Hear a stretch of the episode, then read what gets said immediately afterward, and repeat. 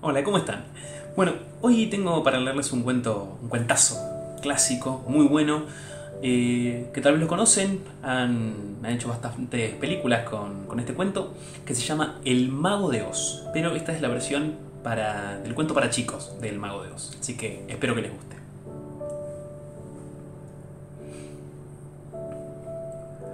Dorothy vivía con sus tíos en una hermosa casa de madera en medio del campo. Era una región poco poblada y muy árida. Como único compañero de juego tenía a Toto, un perrito revoltoso e inteligente. Un día, un terrible tornado apareció de la nada y se tragó por completo la casa y el granero. Dorothy y Toto, que estaban jugando dentro, se asustaron mucho al notar cómo la casa se despegaba del suelo. Al asomarse por la ventana y ver aquella enorme casa volando en círculos por todo el terreno, no podían creerlo. La casa se mantuvo girando dos o tres veces en el aire, pero luego comenzó a volar en silencio, arrastrada por el viento.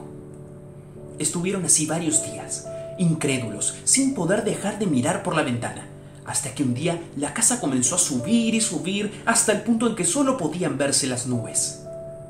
Pasaron varios días hasta que una mañana Toto y Dorothy se despertaron con un ruido de madera que crujía. La casa estaba aterrizando sobre un hermoso césped de un verde brillante.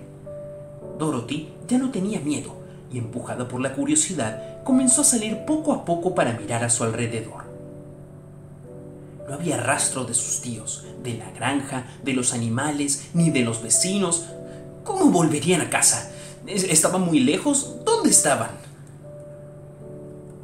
Dorothy decidió que había que aventurarse en la espesura del bosque para tratar de encontrar la forma de volver a su casa.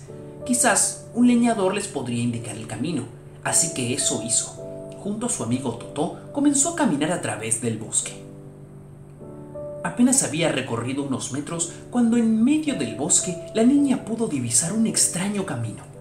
Entre los arbustos y el césped cubierto de hojas aparecían unas grandes baldosas amarillas, de un color muy parecido al oro, que se colocaban amontonadas, grandes, pequeñas, medianas, cuadradas y redondas.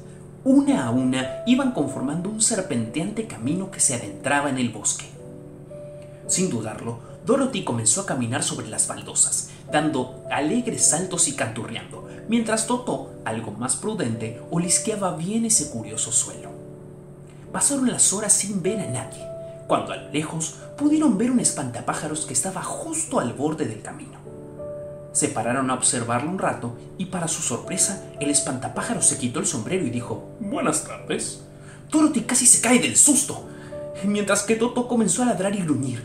¿Un espantapájaros que habla? Oh, perdón si te he asustado. ¿Tú también vas a ver al mago de Oz? ¿Quién es ese mago? contestó Dorothy, que aún podía, no podía creer que estaba hablando con un espantapájaros de trapo. Es el hombre más sabio y poderoso del mundo. Todo lo que deseas, él puede encontrarlo. Yo me dirijo a Oz para pedirle un cerebro. Me Estoy cansado de tener una cabeza llena de paja. Entonces Dorothy supo que si quería encontrar la forma de volver a su casa, aquel mago debía saber la forma de hacerlo decidió acompañar al espantapájaros después de tener que separar a Totó varias veces, ya que en cuanto se descuidaba, el pequeño perro le mordía los tobillos de paja. En el camino se encontraron con el hombre de hojalata que estaba sentado en una piedra haciendo cosas raras. ¿Qué te sucede? preguntó Dorothy. El hombre de hojalata torció el labio y comenzó a hacer unos sonidos extraños que sonaban a lata hueca. Estoy triste, dijo pero había algo raro en su cara. El espantapájaros, demostrando una vez más que tenía cerebro, en lugar, tenía paja en lugar de cerebro, dijo lo primero que pasó por su cabeza. No, no pareces triste, pareces más bien asustado, feliz, enfadado, alegre, aliviado y cansado. Todo a la vez. Ese es mi problema, dijo el hombre de hojalata. No tengo sentimientos. Necesito un corazón para poder sentir de verdad. Dorothy con su amigo Totó y el espantapájaros invitaron al hombre de hojalata a que les acompañara en busca del mago de Oz. Así cada uno podría conseguir lo que quería. De repente apareció un león en el camino. Todos se asustaron porque no se imaginaban que era el león más cobarde del mundo. Quería ser valiente, pero no sabía cómo hacerlo. Hasta tenía miedo de su sombra. El león estaba en mitad del camino. Caminaba distraído por él, olisqueando el suelo y parándose para lamerse las patas. De pronto giró la cabeza y se quedó petrificado al ver a Dorothy, Totó y sus nuevos amigos totalmente quietos y con cara de miedo. El asustadizo león pensó que algo terrible debía de haber aparecido entre los matorrales y que justo estaba detrás suyo. Por eso aquellas personas tenían esa cara de miedo. Como no era novedad, el espantapájaros dijo lo primero que le pasó por la cabeza. No nos comas, leoncito. No nos comas. Y si quieres comer, que no sea a mí. Soy de paja y no tengo buen sabor. ¿Comerlos yo? dijo el león. Si pensaba que había una bestia detrás mía que nos iba a comer a todos. La carcajada fue general. Una confusión muy divertida. Me siento alegre, decía el hombre de hojalata una y otra vez. Pronto hicieron buenas migas con aquel león que les contó su problema para ser valiente, así que juntos emprendieron el viaje al lejano reino de Oz para hacer sus peticiones al mago. En dirección al castillo del mago, el paisaje se volvió cada vez más extraño y fascinante. Curiosas flores y plantas gigantescas sonreían a los recién llegados. En un momento dado, en la cima de una montaña lejana, apareció un enorme castillo. Allí vivía el mago de Oz. Por fin estaban llegando. Solo tenían que caminar por la larga avenida de baldosas amarillas hasta llegar al castillo y pedirle al mago que cumpliera sus deseos.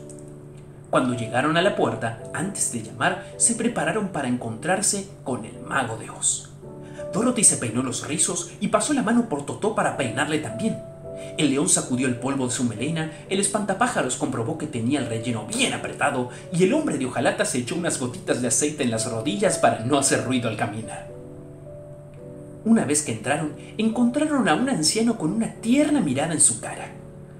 Dorothy le contó toda la historia y después de escuchar sus peticiones, el mago decidió cumplirlas, dándole a cada uno lo que realmente quería. Dorothy soñaba con abrazar de nuevo a sus tíos. El hombre de hojalata quería tener un latido en el pecho que le hiciera sentir. El león tener el valor que se esperaba de él. Y el espantapájaros quería tener inteligencia y no una cabeza llena de paja. Totó también cumplió sus deseos y el mago le concedió un enorme hueso inagotable para morder y relamerse una y otra vez. Todos juntos celebraron que habían alcanzado su objetivo y pese al largo camino habían conseguido lo que buscaban. La fiesta se alargó hasta muy tarde y Dorothy se quedó dormida abrazada a Toto. Cuando despertó, estaba en su cama, en su casa, y todo estaba en su sitio. Sus tíos la esperaban para desayunar, y Dorothy se preguntaba si había soñado todo aquello hasta que al irse a calzar vio que la suela de sus zapatos estaba teñida de amarillo y fue a buscar a Totó, que se encontraba en el jardín mordiendo un hueso gigantesco. Y para salir de su asombro, notó como unas cuantas brisnas de paja se caían de su cabeza. Ese ha sido el final del cuento. Espero que les haya gustado. Eh, ya saben, pueden suscribirse a mi canal de YouTube para ver los otros cuentos que, he estado subiendo. O también está mi podcast de Spotify, Los Cuentos de Ale, lo pueden encontrar ahí. Así que espero que estén bien y nos vemos pronto.